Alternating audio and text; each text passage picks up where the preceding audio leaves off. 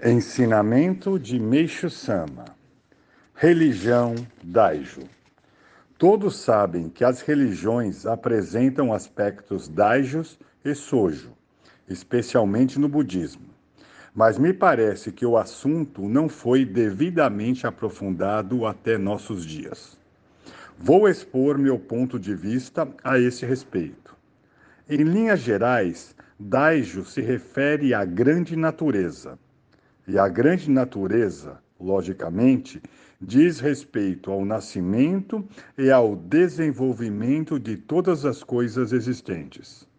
Portanto, Daijo abrange tudo, nada escapa.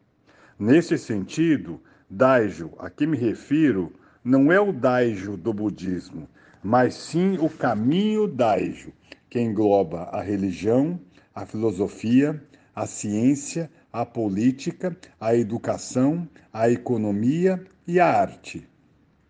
Evidentemente, inclui também a guerra e a paz, o bem e o mal. Ao observarmos o desenvolvimento de todas as coisas, notamos o caminho da natureza.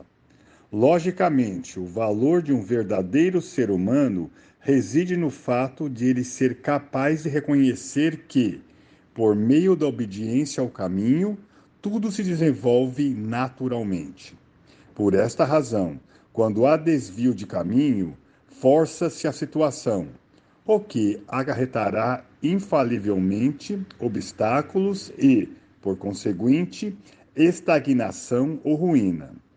Assim, a realidade do mundo nos mostra que, se estivermos em conformidade com o caminho, haverá construção. Se nos desviarmos dele, haverá destruição. É exatamente como se passa com um trem. Quando se encontra sobre os trilhos, avança.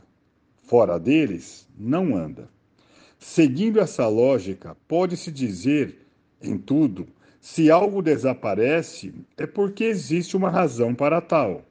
Da mesma forma, se algo nasce, também há uma causa. O acaso não existe. Tudo ocorre porque há um motivo. Neste sentido, quando uma ideologia tende para a esquerda, surge uma para a direita e vice-versa. Em qualquer situação, devemos seguir o caminho, sem pender para um só lado. É como dirigir um automóvel. Respeitando este princípio, podemos dizer que o capitalismo, o socialismo, o comunismo, as alas conservadoras e as progressistas, o ativismo e o passivismo e demais ismos nascem por haver uma necessidade e, igualmente, desaparecerão quando não forem mais imprescindíveis. Evidentemente, as religiões também são assim. Elas só surgem por haver uma razão para tal.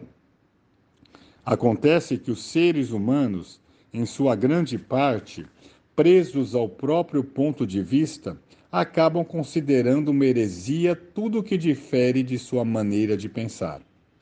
O provérbio tentar ver todo o céu através de um orifício no telhado se refere a esta maneira de observar as coisas com a própria e estreita visão. No entanto, os olhos de Deus, que governa a terra, a pequenez do ser humano, que discute por coisas insignificantes, devem ser bastante decepcionantes. Neste mundo, tudo que se torna dispensável para o ser humano sofre uma seleção natural. Entretanto, se uma coisa é necessária, por mais que o ser humano tente, não conseguirá eliminá-la.